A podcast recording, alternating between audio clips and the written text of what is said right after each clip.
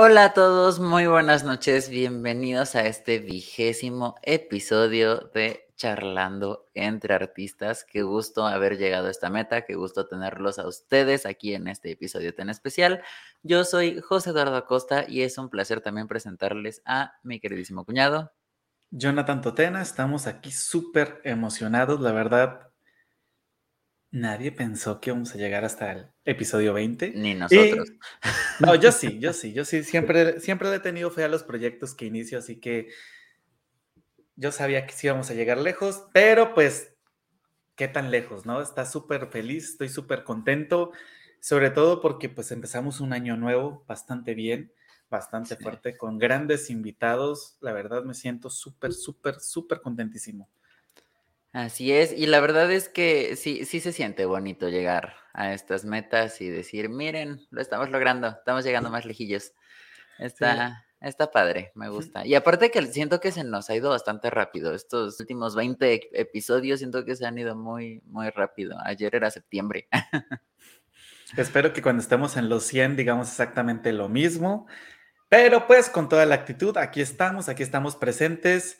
Y siempre que veo el, la cuenta regresiva, esta cuenta regresiva donde hablamos de las enseñanzas de cada uno de los invitados, la verdad como que se me, dirían aquí en México, se me agüita el corazón.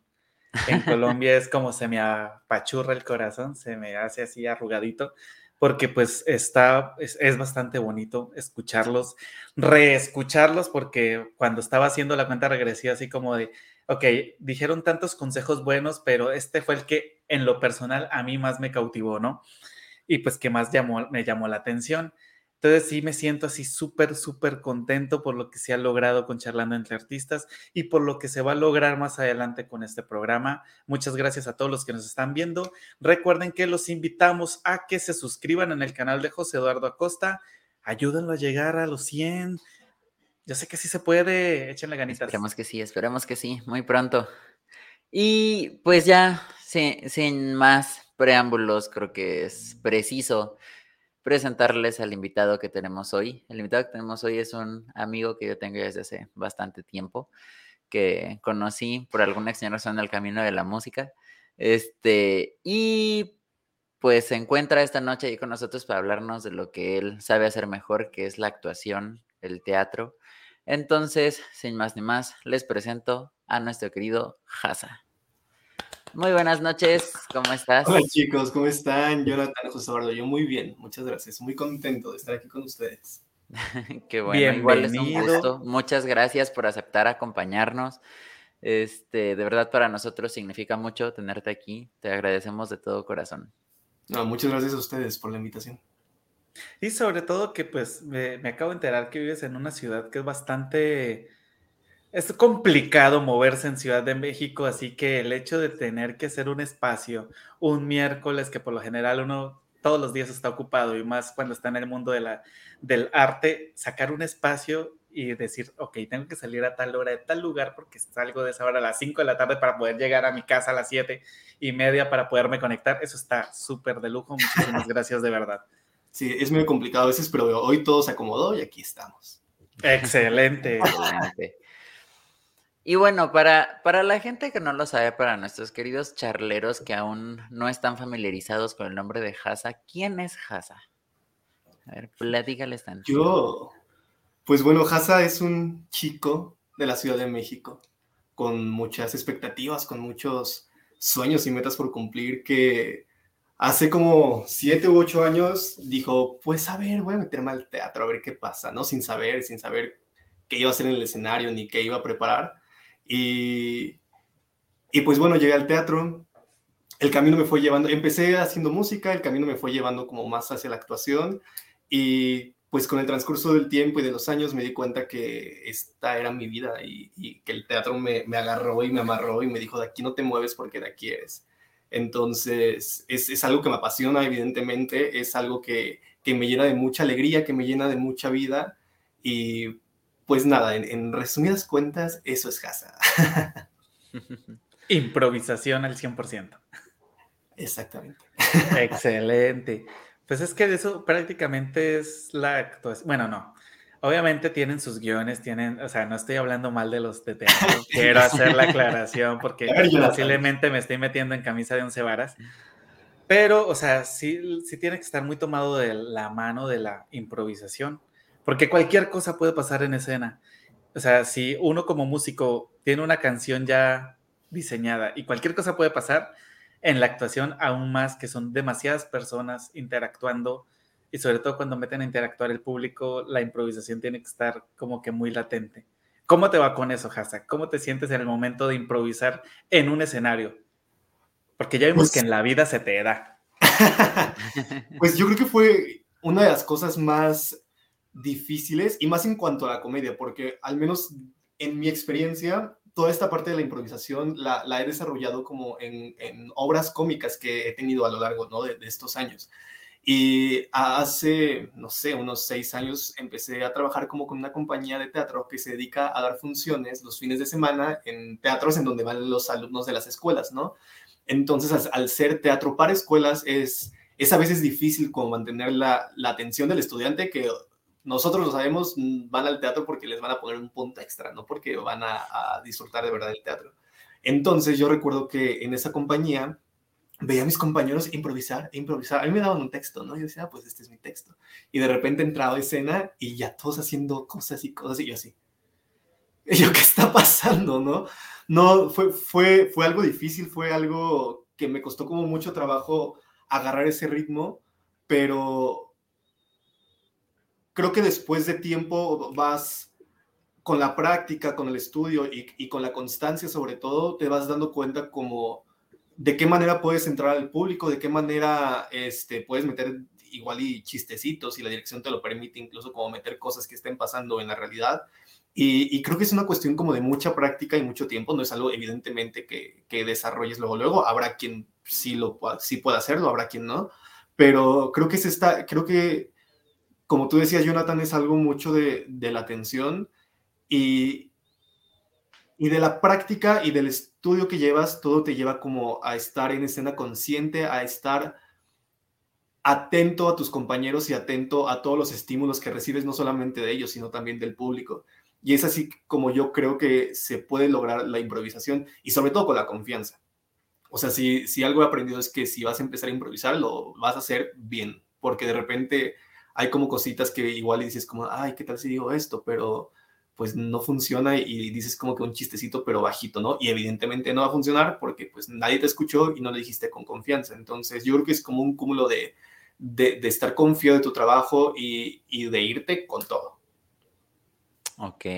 Y por ejemplo, ahorita que mencionaste esta parte de que hacen teatro para estudiantes, ¿no? Y de la atención, me, me, me dio mucha curiosidad. ¿Qué, ¿Qué tan complicado es esto, ¿no? De mantener la atención de personas que sabes que como que no van de forma tan, tan voluntaria a, verte? Ay, pues es, creo que sí es difícil. O sea, yo creo que esa, esa parte es como, pues evidentemente no es lo que un actor esperaría, no, no es como el, el, lugar ideal en el que quisiera estar un actor, y no me refiero a ese tipo de teatro, sino como en esa situación, ¿no? De, estando con un público que no solamente estudiantes, te vas a encontrar todo el tiempo igual con, en otros lugares con públicos difíciles en los que de repente dices como de, ay, pues, pues, ¿qué hago, no? Y, y pero pues en el caso de este teatro para escuelas, si lo puedo llamar así, creo que por lo menos lo que yo noté en esa compañía que funcionaba mucho era como mantener la atención de, este espectador con cosas con las que este espectador se siente relacionado. No sé si me explico. y, pues desafortunadamente no siempre, no siempre se va a poder, ¿no? Porque de repente igual si los vas a mandar a ver obras donde va a ser mucha risa, risa, chiste, chiste, chiste, y vas a poner muchas, vas a poder agregar muchas cosas que, pues que entienden, pero va a haber otras obras como me tocó hacer, no sé, musicales de Los Miserables, eh, de El hombre de la mancha o u obras clásicas como un Hamlet, Otelo, donde cómo mantienes al espectador en, en, atención a tu trabajo. Yo recuerdo que de repente se acercaban algunos chicos al final de la obra a decirnos que no habían entendido nada. Chale. Y, pues es real porque... Y no es su culpa. Fíjate que eh, eh, eh, hace, bueno, el mes pasado, ya ves que aquí en México es muy popular lo de las pastorelas. En Colombia eso jamás se ha hecho, o sea, que yo, desde que yo tengo memoria, jamás ha existido algo que se llame pastorela. La gente que nos está viendo desde Colombia, si saben, si, si hay alguna obra de teatro que tenga que ver con el nacimiento del niño Jesús y los pastores y, y los ángeles y todo esto, díganmelo porque yo jamás lo viví, ¿no? Pero pues llego a México y llego a una familia donde pues están como muy arraigadas las tradiciones culturales y en la escuela donde estoy trabajando hicieron una pastorela. Y pues eh, una vez me puse yo a imitar a, a unos personajes de una región, ¿sí? De acá de, de México. Y les pareció muy chistoso. A mí me gusta hacer como que muchas bromas y estar haciendo como que chistes malos y demás. Y me dijeron, no, pues tienes que estar en la obra de teatro. yo, ah, yo nunca en mi vida he actuado porque soy muy, o sea, me da mucha pena. No parece, pero sí, soy como muy tímido. Y no, eso fue un desastre. Aparte que llegué tarde ese día, no pude llegar a tiempo. Llegué como a la mitad de la obra y pues llegué a improvisar. No se vio tan mal, o sea, así como que sí se pudo nivelar el asunto, pero nada, fue un desastre total. Pero qué divertido, ¿no? O sea, las pastorelas. Sí, yo, me divertí. No, son más. O sea, está, está como la parte clásica de las pastorelas, ¿no? Como la, historia clásica, pero me ha tocado a través de los años ver un sinfín de versiones de pastorelas divertidísimas y que se prestan para eso, ¿no? Para, para, la, para la diversión y para, pues para el entretenimiento. Me tocó hacer una pastorela que se llama Los enredos de Asmodeo, donde el personaje principal era Asmodeo, un diablito, me tocaba hacer el diablito, y era como esta, esta pastorela vista desde un diablito que prácticamente hacía travesuras, donde igual su objetivo pues era evitar el nacimiento del niño Jesús, pero pues a través de muchas travesuras, ¿no? Y sí, son bien divertidas las pastorelas. Sí, o sea, yo me divertí un montonón. Sí, sí, sí, cómo no. Eso sí, no, no, no lo voy a negar, yo me divertí muchísimo, pero sí, o sea, la actuación, mis respetos para los que actúan, es algo que a mí no siento que no se me da. Soy bueno para hacer dramas, pregúntele a mi esposa, pero para actuar de verdad, muero totalmente.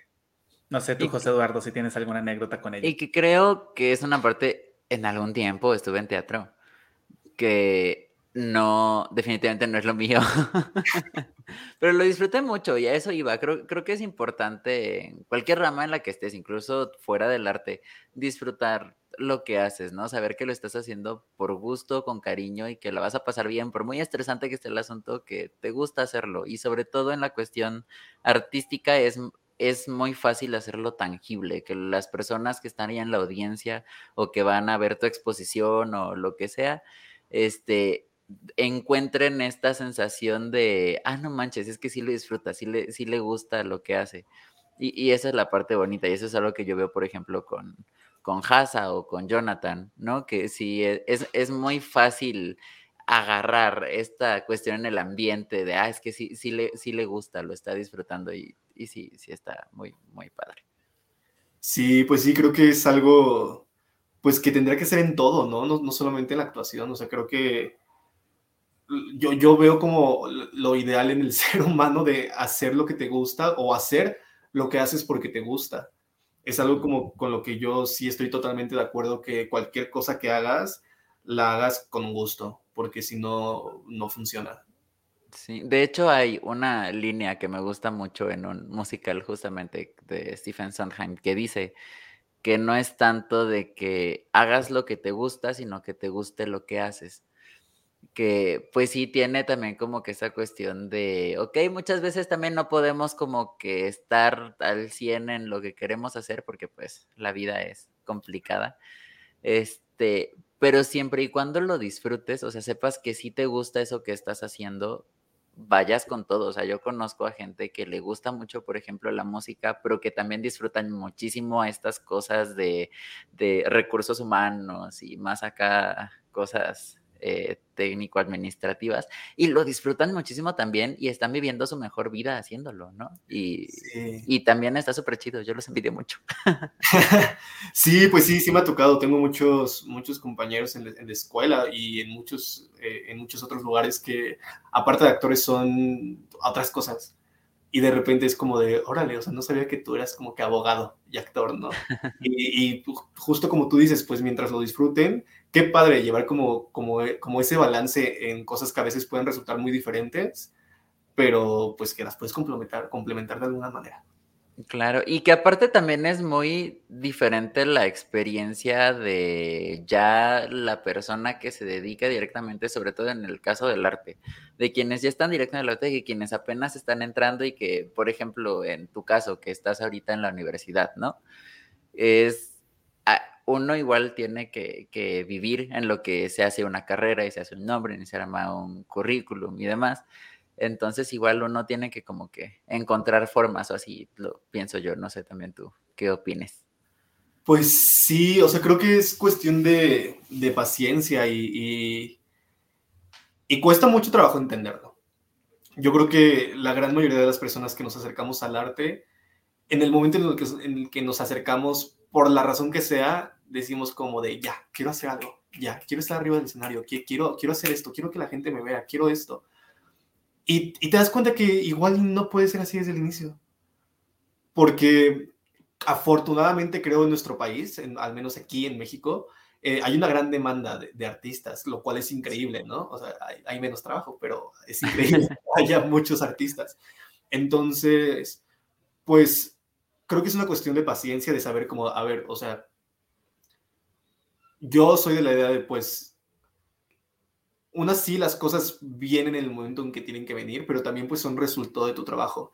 Y no puedes desesperarte si en el primer año no logras quedarte en un casting, no puedes desesperarte si en el primer año no logras tener un trabajo que digas, ay, wow, la gente me ve y ahora me reconoce, ¿no?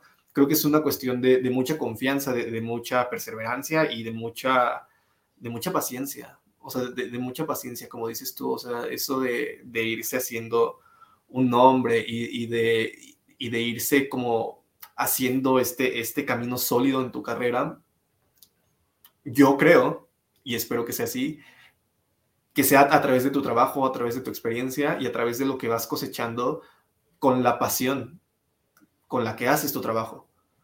Porque justo tú lo dices, ¿no? O sea, si lo haces con, con pasión, si lo haces con ganas, pues las cosas se dan. Al menos así yo las veo. Sí, no, claro. Yo, yo también comparto mucho esa, esa, esa forma de pensar. Pero también ustedes, que Dios charreros, compártanos qué piensan, compártanos, perdón, hoy no, no, no vengo hablando, mi cerebro no vino el día de hoy, pero compártanos qué piensan también de, de todo lo que estamos hablando. Y recuerden que pueden hacer preguntas también a nuestro querido invitado del día de hoy. Y hablando de preguntas, yo tengo una pregunta. ¿Tú cómo le entraste al teatro? Porque dijiste que tiene como 7, 8 años, que según mis cuentas tú estabas en plena adolescencia. Que no es como que una época fácil. según mis cuentas, fue por allá de 2013, creo. O sea que sí, ya tiene como unos 8 años. Este año tal vez 9. Pues es que mira, fue bien chistoso porque a mí desde muy niño me había, me llamaba mucho la atención lo artístico pero no tenía idea de cómo se hacía. Cuando estaba en el kinder, yo, yo era parte del ballet folclórico de, de, mi kinder y estaba ahí con mi traje de charro, ahí zapateándole todo el tiempo. Y, y yo recuerdo que ahora que hago conciencia, lo, lo, primero por lo que yo inicié como en, en, lo artístico fue por la música ni siquiera por, ni siquiera por el teatro. Y creo que fue gracias a mi abuelo, que mi abuelo, entre tantas cosas que hacía, tocaba la marimba en un como conjunto. Entonces yo tengo el recuerdo de, de muy pequeño, igual y me lo estoy inventando, pero según yo tengo ese recuerdo, él me llevaba. Entonces yo siento que de ahí como que agarré como esta pasión por la música, que fue lo que en mi adolescencia, cuando estaba en, en la secundaria, me llamaba mucho la atención, pero pues yo no tenía idea de cómo se podía hacer, ¿no? Hasta que yo vi un compañero que nos invitó a la presentación de un taller musical que estaba, en el que estaba, y, de repente cuando yo lo veo, digo, ay, ok, sí se puede. porque yo, yo no sabía cómo era la vida de los artistas. Yo decía como de, no, esos están como que en otro mundo y, y quién sabe, o sea, quién sabe, nacen artistas y ya ahí en la, en, en la televisión o donde sea que los vieran, ¿no? Ah. Y entonces cuando descubro que existen talleres y digo, ah, ok. y ya llegué con mi mamá y le dije como, oye, quiero meterme en un taller de teatro. Y, y una anécdota muy chistosa, no es chistosa, bueno, no es chistosa, pero cuando estábamos buscando escuelas de teatro, mi mamá me llevó a mi actual escuela, la Escuela Nacional de Arte Teatral. Pero ni mi mamá ni yo sabíamos qué onda con la escuela, ¿no? O sea, no sabíamos que era una licenciatura, nada, nada. Entonces, pues ahí me ves de 13 años, 14, no sé cuántos, tocando ahí la ventanilla, como, oigan, ¿cómo entro a la escuela? Y recuerdo perfectamente a la, chica de la ventanilla como de, mmm, haz la prepa primero. Entonces, este, pues creo que ahí empezó mi camino por, por el teatro, como por el teatro musical, haciendo, creo que lo primero que hice fue qué plantón y, y a partir de ahí fui como haciendo como lazos, eh, amistades con otras personas que, que, me fueron llevando como a este camino del teatro no musical, que, que lo fui descubriendo y que me fue llenando de, de mucha alegría y de, y de, mucho gozo. Pero fue prácticamente por ahí por donde entré. Okay. No inventes, todo, todo, todas unas vivencias para ser tan jóvenes ustedes, la verdad es, es como, se, me, me siento viejo. No, pues es que yo ya estoy rondando los 30, así que no, no está, ya, ya les llevo camino a ustedes, chicuelos. eh, bueno, antes de continuar, vamos a dar unos saluditos por aquí a los que se han conectado, que están por aquí, los charleros que nunca faltan. José Antonio Totena, un abrazo, padre, hasta Bogotá. Él está ahorita en Colombia, nos está escuchando desde allá. Aníbal Bastida nos saluda desde Torreón. Torreón, Coahuila. Ah, lo dije bien. Un saludo. Aníbal fue el que le dio el nombre a los charleros. No me voy a cansar de decirlo porque pues, él es el, el, que los bautizó. Alma del Rosario Molina Segura, por aquí también la tenemos desde Jalapa. Un saludito. Pati Castel desde. Ay, ¿dónde está? Tolima. Sé que está en el Tolima ahorita, pero se me olvidó el nombre. Bueno, después les digo. Y por aquí tenemos un súper comentario de Manolo. Manolo dice, saludos, admiro mucho el quehacer artístico de Haza y también lo que estás creando, José Eduardo. Entre artistas debemos aportar y apoyarnos. Él nos Así ve es. desde el norte del país, no quiero decir de dónde, porque no me quiero equivocar. Sé que está en Sinaloa, pero no sé exactamente en dónde. Entonces prefiero decir solamente él. Abrazotes, Manolo. Igual, un, un saludo, saludo excelente escritor también, por cierto. Saludos, Manolo. Eh, cañón. Y también tenemos por aquí a Alejandro Palacios Gutiérrez. Un abrazo, Alejandro, hasta donde quiera que estés. Y bueno, ahora sí, continuando. Eh, ¿Qué es lo que... Bueno, cuando uno está en, en, en escena, en escena artística, ¿cómo, ¿cómo tomas la parte de la crítica? Tú como artista, ¿cómo la, cómo la percibes? O sea, la percibes como, ok, tal vez debo mejorar en eso, decides ignorarla. ¿Tú cómo, lo, cómo reaccionas a eso? Pues Pregunta sí. difícil, ¿cierto? Ay, sí. pues creo que es algo obviamente complicado, complejo, algo con lo que tienes que aprender a, a lidiar y, y, saber cómo tomarlo, porque no, no siempre las críticas van a ser sobre quererte decir algo feo para hacerte sentir mal, ¿no? Habrá personas que dirían, ah, ok, yo haría esa cosa de diferente manera. Y creo que eso es muy común que pase, así como que de repente recibes críticas de tu trabajo, así como de, ay, pero pues a mí me hubiera gustado que hubieras hecho esto, o, ah, hubiera estado mejor que hubieras hecho esta otra cosa, o incluso entre compañeros, ¿no? De, de, de, de la misma obra, como de, oye, ¿por qué no hiciste esto? Oye, es que esto que hiciste no sé qué, no sé qué.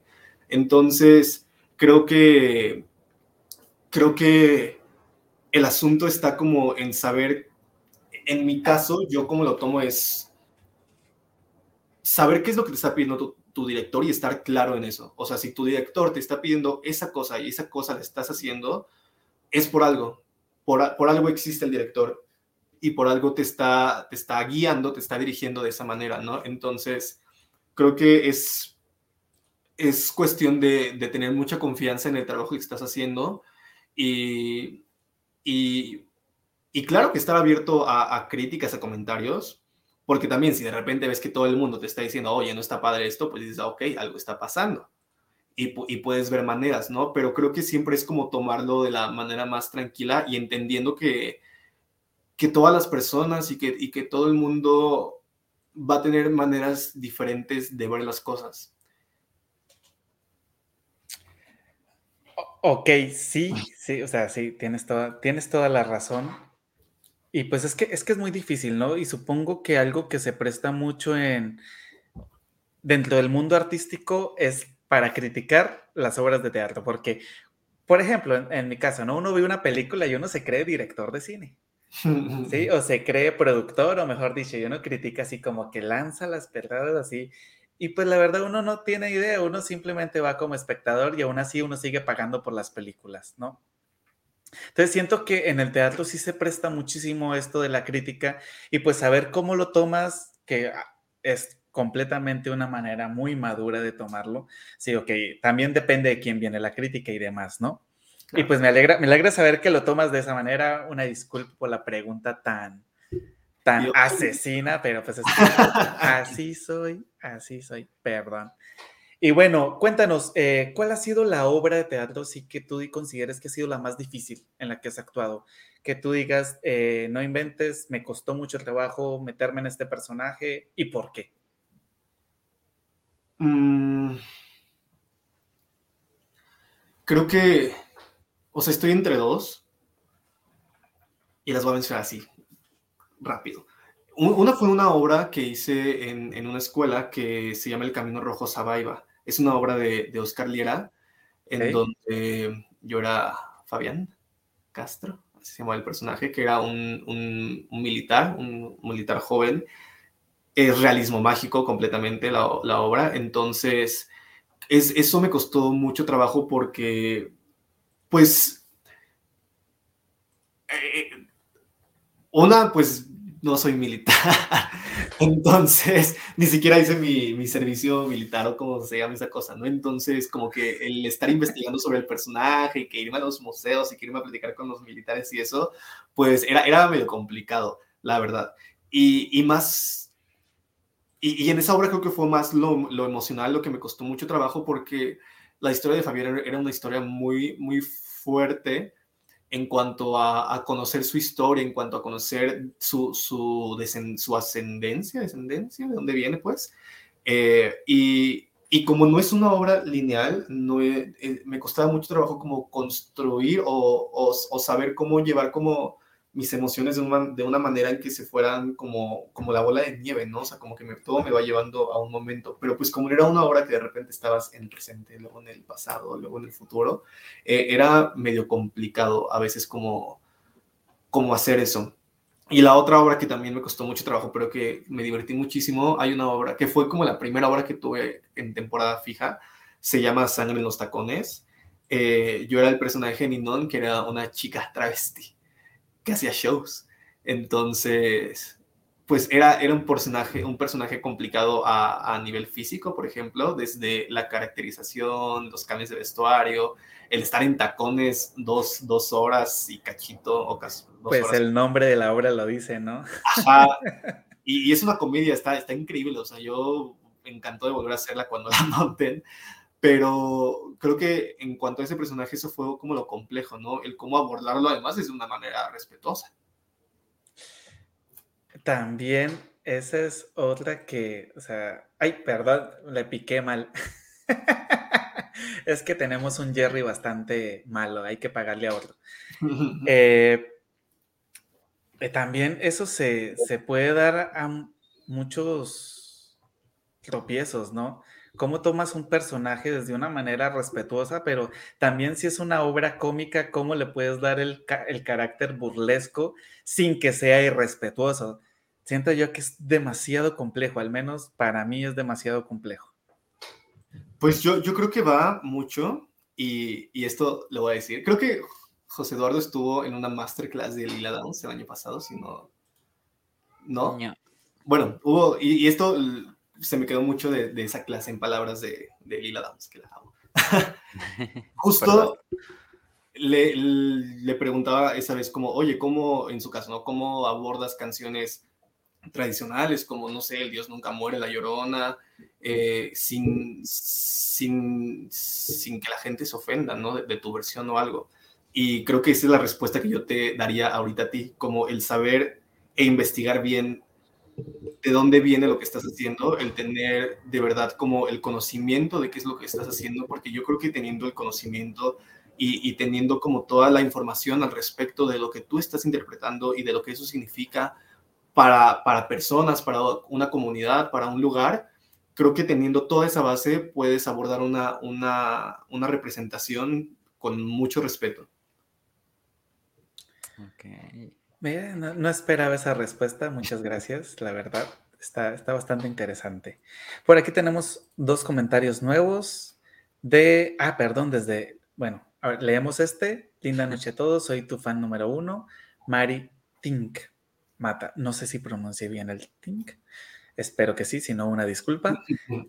Tenemos por aquí también a Lulu Tapia, hola, buenas tardes, saludos, besos a Hasa. Y por aquí tenemos un comentario sobre lo que hablábamos ahorita de la crítica. Importante analizar muy bien la intención y de quién viene la crítica. Hay personas que se dedican a destruir lo que ellos no pueden hacer.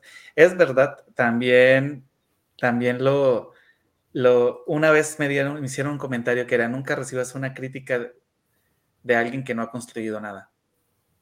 Claro, claro, y creo que es muy, no sé, creo que suele ser muy fácil identificar, ¿no? De quién viene la crítica y qué tipo de crítica es. Pero quieras o no, duele. Pues sí, Así sea de, alguien que pues tú dices, no, pues, por qué me viene a criticar, no? Pero quieras o no, sí, sí te causa, sí te, sí te puede llegar a, a, causar, pues aunque sea un bajón, ¿no? O al menos en mi caso así es, así sea como que la persona menos indicada que me pueda dar una crítica, si siento así como que, ay, pero bueno, uno se recupera y sigue. Sí, claro, creo que eso es lo, importante, ¿no? El aprender a, lidiar con eso y, justo aprender a identificar de, quién viene la crítica y qué, pues, qué espera que suceda con esa crítica. absolutamente nada. Hasa, cuéntanos, ¿alguna anécdota que tengas que haya marcado tu carrera como artista? ¿Para bien o para mal? Claro. Eh,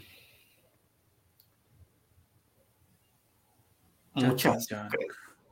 Pero mira, algo muy reciente creo que fue mi primera producción, que se llama El día que el abuelo perdió la sonrisa. Fue, fue una obra que estrené en octubre del año pasado. Fue la primera obra en la que yo me aventé a producir y a dirigir. Y creo que fue y es un, antes y un después en, mi carrera, porque pues toda mi vida he sido actor, entonces creo que esa decisión la tomé a partir de, pues de esto, ¿no? De ahora quiero mostrar yo cómo yo quiero hacer las cosas. Quiero tomar esa libertad de yo tener como la decisión de, ok, yo siento que esto funciona, siento que esto no, no sé. Y, y sin duda es un trabajo pesadísimo eh, y me di cuenta de muchas cosas, que eh, el, el, trabajo en equipo en el teatro es sumamente importante. Yo para esta obra yo dije, yo puedo hacerlo todo, yo, yo hago todo, yo he hecho la escenografía, dirijo, yo checo todo, todo, todo, y, y no, no se puede. O sea, por más que tenga las ganas, creo que no te da el alma para hacer tantas cosas. Y afortunadamente estuve rodeado de gente increíble que, que me ayudó a, hacer un montón de cosas, a, venir al departamento aquí a, pintar la escenografía una noche antes del estreno, todavía ahí este, atornillando cosas, eh, checando en qué me puedo llevar la escenografía, porque según yo iba a ser de que algo leve y terminó siendo una cosota así grande. Entonces, creo que fue una experiencia de muchísimo aprendizaje, de, de muchísimo respeto y aparte por lo que significa como la obra, eh, por si algún día regresa, vayan a verla. La, la obra es una obra pandémica prácticamente, es una obra de un amigo que se llama Ismael Rojas, él, es de Oaxaca. Entonces, él en su texto narra la, la historia de una familia, como muchas familias vivieron el, el, el encierro en la pandemia y, y, la relación entre un abuelo y su nieta. Y pues bueno, van pasando muchas cosas, ya saben que existe el virus, ya saben que cómo pegó el virus a muchas familias, entonces eh, vemos cómo pues esta convivencia entre las personas, eh, qué sucede, qué, qué puedes perder, qué puedes ganar, qué aprendizajes puedes ganar también creo que fue una obra muy significativa. Yo lo vi como un homenaje a, a, muchas personas, cientos de miles de personas que, pues, que perdieron la vida en la pandemia. Entonces fue como, ¿cómo, cómo puedo yo, cómo, puedo yo eh, artísticamente plasmar algo que yo quiero decir, que algo, algo que siento en un teatro? Y eso fue para mí como mi, granito de arena como homenaje para las personas. Y sin duda fue un, una experiencia increíble. Wow. No inventes. Es que sí, sí es. Wow. qué, qué, qué, complejo abordar ese, ese tipo de temas. Sí. Tan, tan delicados porque quieras o no, pues no es como muy fácil afrontar lo que se está viviendo, lo que se vivió y lo que se va a vivir, ¿no? O sea, justo platicábamos las bambalinas antes de iniciar el programa que, que, por ejemplo, en mi caso volvimos a clases virtuales por cuestiones de contagios de COVID eh, para evitar justo que se vuelva a propagar en la escuela y demás. Y pues no inventes, o sea, son, son temas delicados que quieras o no, sí, sí te pueden bastante, o al menos en lo particular me pueden bastante, ¿no? Y sí, y claro, y, y, sí fue muy difícil abordarlo porque yo decía, como es que la gente está harta de este tema. ¿Cómo, ¿Cómo le voy a mostrar algo a la gente de lo que ya no quiere saber? Pero yo dije, bueno, al final de cuentas no les voy a hablar sobre, sobre la pandemia, el COVID, les voy a, les voy a mostrar la relación y, la importancia de, de valorar muchas cosas que luego ni siquiera nos damos cuenta que tenemos entonces, eh, creo que pues por ahí fue como la, la, manera de abordar ese tema justamente tan complejo, pero del que se debe hablar. Y ni modo, está, existe y se debe hablar porque muchas veces también la gente que pues que lo ha sufrido, que, que ha tenido en este caso la enfermedad, ha perdido gente, de repente todavía como que hay un estigma, ¿no? De, de, de, la enfermedad, como que te da pena decir que lo tuviste o que alguien de tu familia murió tal vez por eso, como que de repente pareciera que mucha gente no quiere que se entere que, que eso existió en su familia, cuando es algo completamente normal y que le está pasando a todo el mundo, literal a todo el mundo. Entonces son, son temas que existen y que, que se tienen que hablar. Y, y yo veía esta obra como un, pues date cuenta que esto le está pasando a muchas personas. Y a, a mí me emocionaba mucho la, la, reacción del público, ¿no? O sea, yo sí veía muchas lagrimitas y, y gente conmovida. Decía, ay, qué bonito. O sea, no qué bonito que pero pues qué bonito que empatizaron con la obra, ¿no? Que se logró, ¿no? Que se logró. Ah, claro. Y yo sí es que, claro, o sea, ¿cuántas personas no han tenido la oportunidad de trabajar algo, algo del dolor que, han, que les ha traído esta pandemia? Y el llegar a un teatro y ver algo que digas, claro, yo también viví eso y veo que muchas personas también lo vivieron. Creo que es un momento como, yo espero que haya sido como de desahogo para las personas. Fíjate que eh, mi abuelita, por parte materna, tenía un dicho que decía así, cuando das un discurso, la gente no termina riéndose o llorando, no hiciste nada. Sí, si la gente termina como en stand-by, así como, no hiciste nada. Y pues qué bonito que lograste crear una emoción, ¿no? A partir de tu obra y pues en tiempos tan complicados. Tenemos y, por aquí una pregunta. Ah, bueno. No sé si la quieres leer tú, José Eduardo. Mm, sí, déjame la busco. Ah. La pongo. Ok, gracias. Alejandro Palacios Gutiérrez nos pregunta, ¿cuál es el significado de esta icónica frase de rómpete una pierna? No sé, pregúntale a Google. Y si quieren aprender más, sigan a charlas de artistas. No, honestamente no me acuerdo. O sea, creo, creo que lo que más me preguntan es como de, oye, ¿qué significa mucha mierda? Mucha mierda, mucha mierda. No sé si les cortan la transmisión, pero bueno. Este, ya, si nos banea YouTube no pasa nada. Para eso estamos. O sea, como, que siempre me preguntan eso, pero ahora que... Rómpete una pierna. Lo voy a consultar. Eliminen esta parte. Según tengo entendido, porque una vez lo escuché, posiblemente esté diciendo muchas mentiras ahorita, así que me, me lavo las manos, no, solo estoy hablando de mis recuerdos, pero era que el, el desear suerte era de mala suerte. Claro. Entonces, desearle algo malo al, al, actor era sinónimo de buena suerte. Así lo escuché una vez de una maestra de teatro quién sabe qué tan cierto sea. De todas maneras lo vamos a investigar y pronto se los traeremos aquí a charlando entre artistas como dato curioso. Sí, pues yo, o sea, yo creo que sí va más o menos por eso.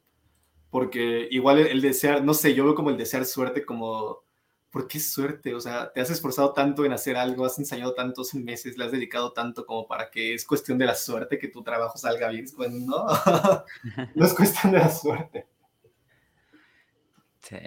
También esto me recuerda, tengo así, tengo muchas vivencias de un amigo en la universidad que una vez le dije, oye, suerte en tu examen. Y se enojó, se enojó y me dijo, la suerte es para los mediocres. A mí deseame éxito. Y yo así de, oh. Y de hecho, desde ahí dije, ok, sí tiene toda la razón. O sea, la suerte es para los que deciden, ah, pues me voy a la suerte a ver qué pasa, ¿no? El éxito es para los que trabajaron, como dices tú, trabajaron un tiempo suficiente para que las cosas salgan bien.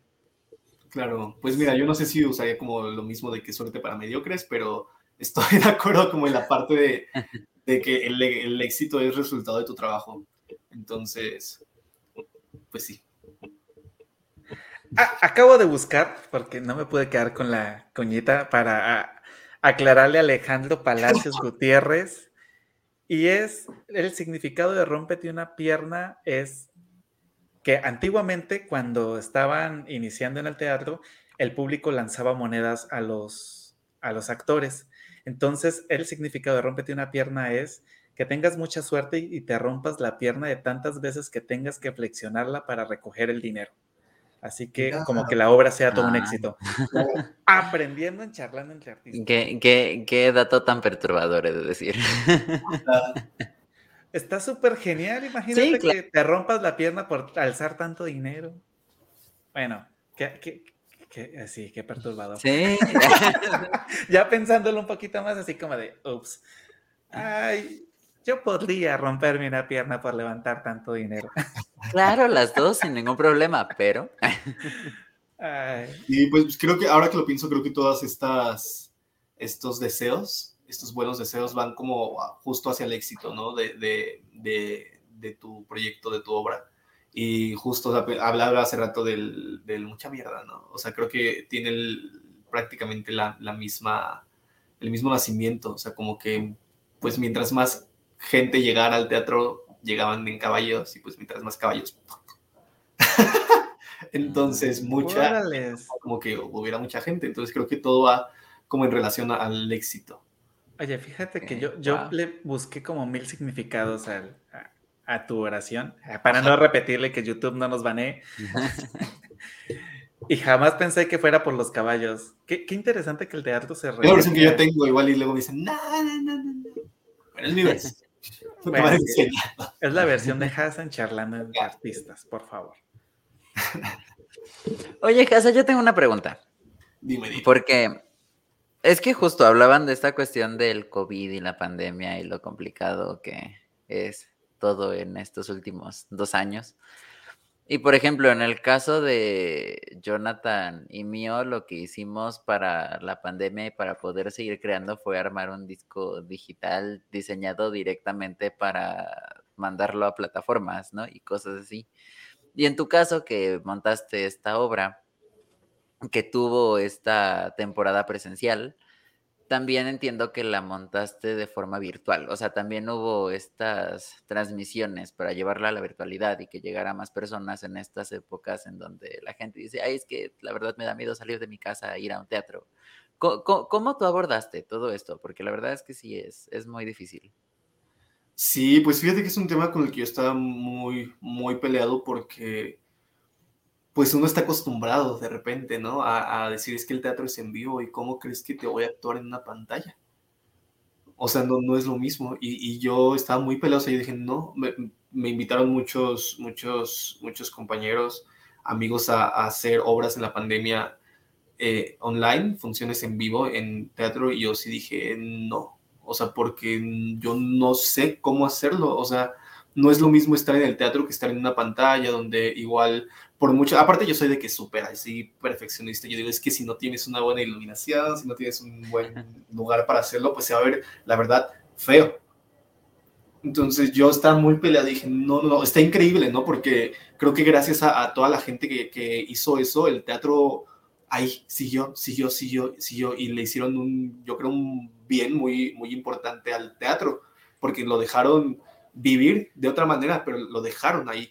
Entonces, lo que yo decidí con el día que el abuelo perdió la sonrisa fue grabar la, función en vivo para yo tener como la, reacción del actor en relación con el público y la reacción del espectador también, ¿no? De, lo que estaba viendo. Entonces, esa fue la manera en, que la, en la que yo lo solucioné. Yo dije, ok, si quiero mostrar algo en línea justamente para todas las personas que no, no quieran salir, con justa razón, pues quiero mostrarles algo como está hecho el teatro, como yo al menos me enseñaron que, es el teatro, ¿no? Te digo, sin demeritar para nada el trabajo de todos mis compañeros, que es increíble, ¿no? Y que, y que lo hacen con muchísimas ganas y, y, que vuelvo a repetir, o sea, gracias a todas estas personas que hicieron teatro en línea, el teatro no se apagó y siguió ahí. Entonces yo la manera en que lo resolví fue haciendo esto, o sea, haciendo el streaming de la obra eh, y pues así. Fíjate que, o sea, e, es, tu manera de verlo, ¿no? Es como tu manera de, generar ese, recurso. Porque teníamos hace tiempo, tuvimos una invitada, eh, también ella es así directora de teatro, ha estado años en el teatro y demás, y ella comentaba mucho lo de la parte de ese cambio de los actores, de no estar enfrente de un público, estar enfrente de una cámara. Sí, es el mismo cambio que vivieron los docentes de no estar enfrente de sus estudiantes, al estar enfrente de una cámara y pues muchos artistas y muchos personajes lo han tenido que vivir, ¿no? Y qué interesante que, que tú lo supiste abordar desde una manera pues más espontánea y que pues viste que al parecer sí fue todo un éxito, que hasta quieres volver a sacar la obra y la verdad quiero verla. Si la sacas, invítame con tiempo y sin problemas me doy el viaje hasta, hasta México, pago el boleto sin problemas, vaya, porque sí se me antoja, quiero verla, quiero llorar. Sí, claro, no, pues es la idea, o sea, la, idea sí es que este año, entre muchas otras cosas, eh, el día que el abuelo perda sonrisa regrese, se está por ahí cocinando. Excelente. Sí, sí, sí.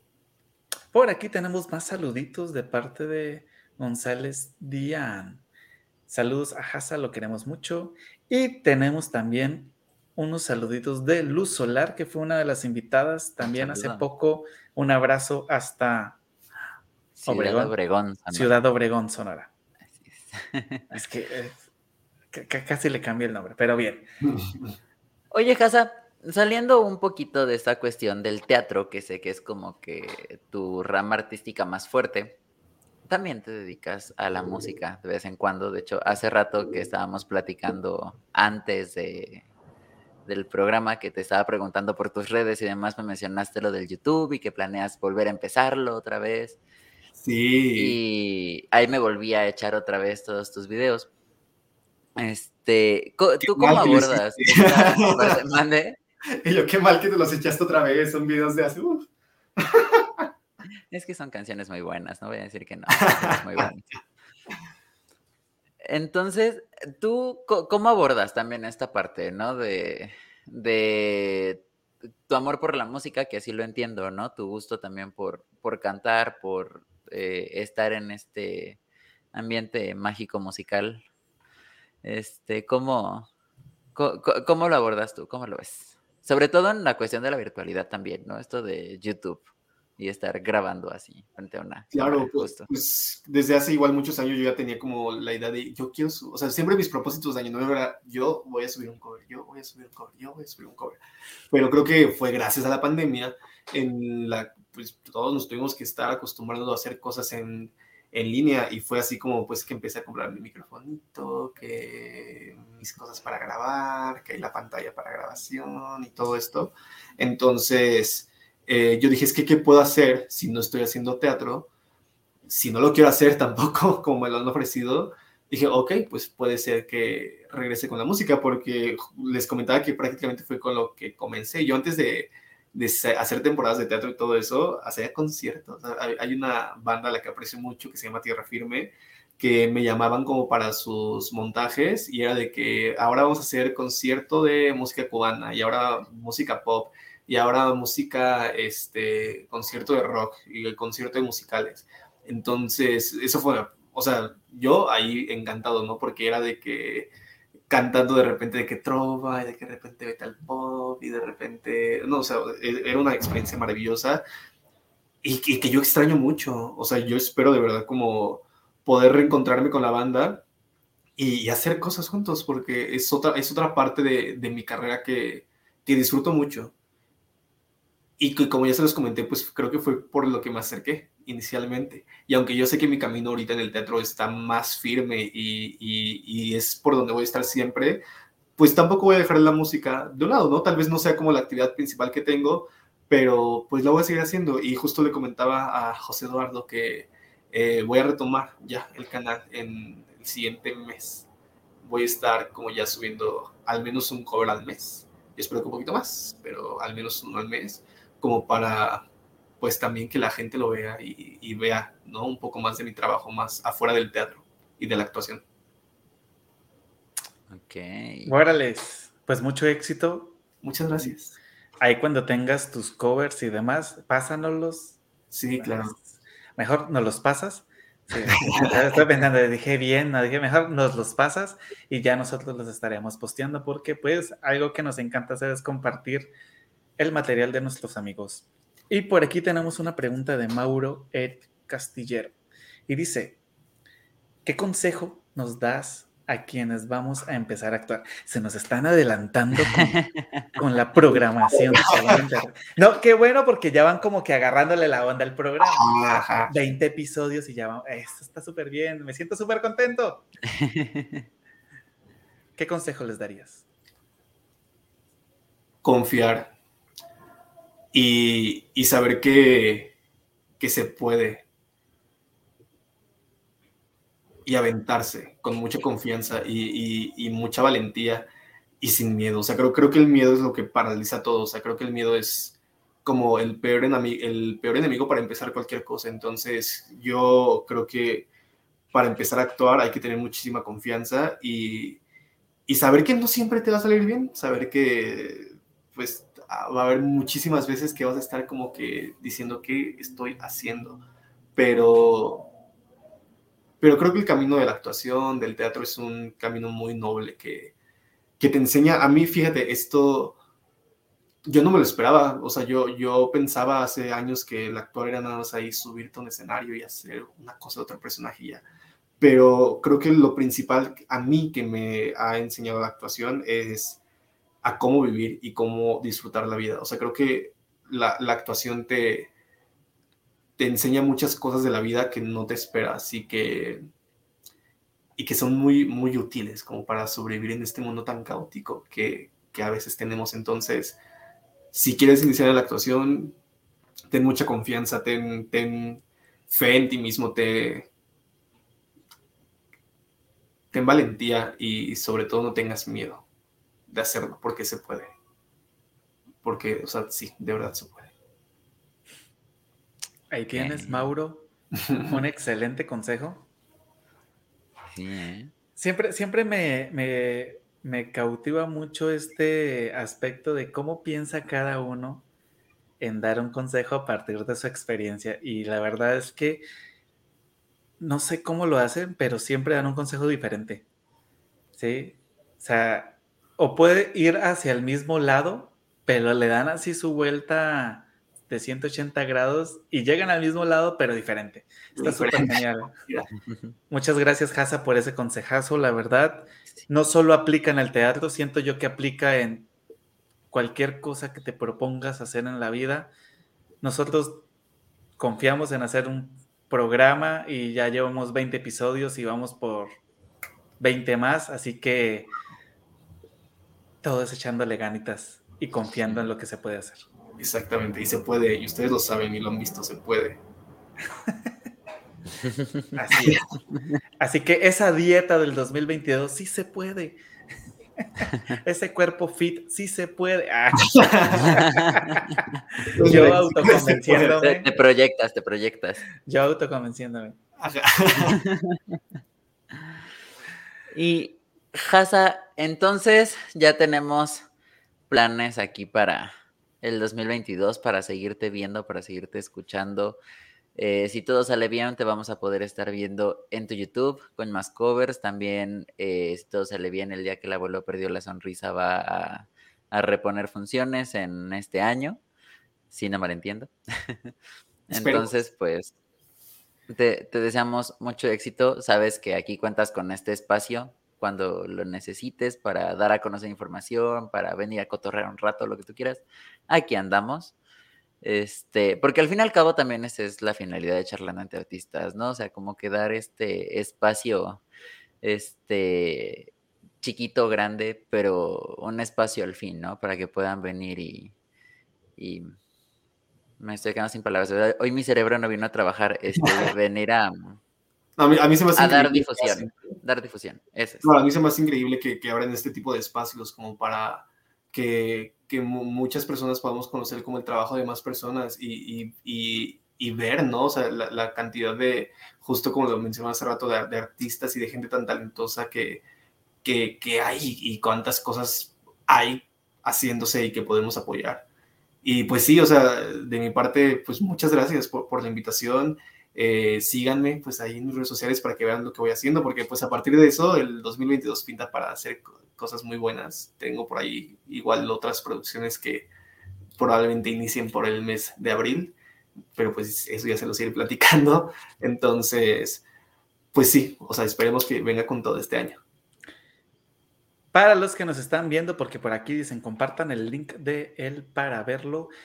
Justo aquí en la descripción de este video en YouTube van a poder encontrar todos los links, tanto de Hasa como de José Eduardo, como de Llorando Antena, como de Charlando entre Artistas, para que le piquen y se vayan directo a la plataforma que ustedes deseen, ya sea Facebook, Instagram, Big TikTok, eh, YouTube y no sé si algo más se me está pasando por ahí. ¿Alguna de las de em, Hasa? También está el Twitter. ¿Twitter? Yo no lo uso, pero síganme si quieren. En todos lados estoy como HasaMX, así. HasaMX. Es el primero que me dice el Twitter, no. Es que seamos honestos, es que, el Twitter lo utilizamos para decir tontería. Ay, yo, yo no lo he podido entender aún después de como 8 o 10 años que lleva. Yo lo entendí hasta la pandemia, hasta que ya no tenía como que más cosas que hacer, fue que entré a, bien a Twitter y que como que ya le empecé a agarrar el, el hilo. La verdad es que sí, está interesante. El hilo literal. Yo, yo, yo, creo que no le voy a entender porque mis, mis plataformas preferidas son Instagram, Facebook, YouTube y ahora TikTok. Entonces me voy más por esas cuatro. Twitter es así como de, voy a ver qué está pasando, noticias feas, adiós. Y ya.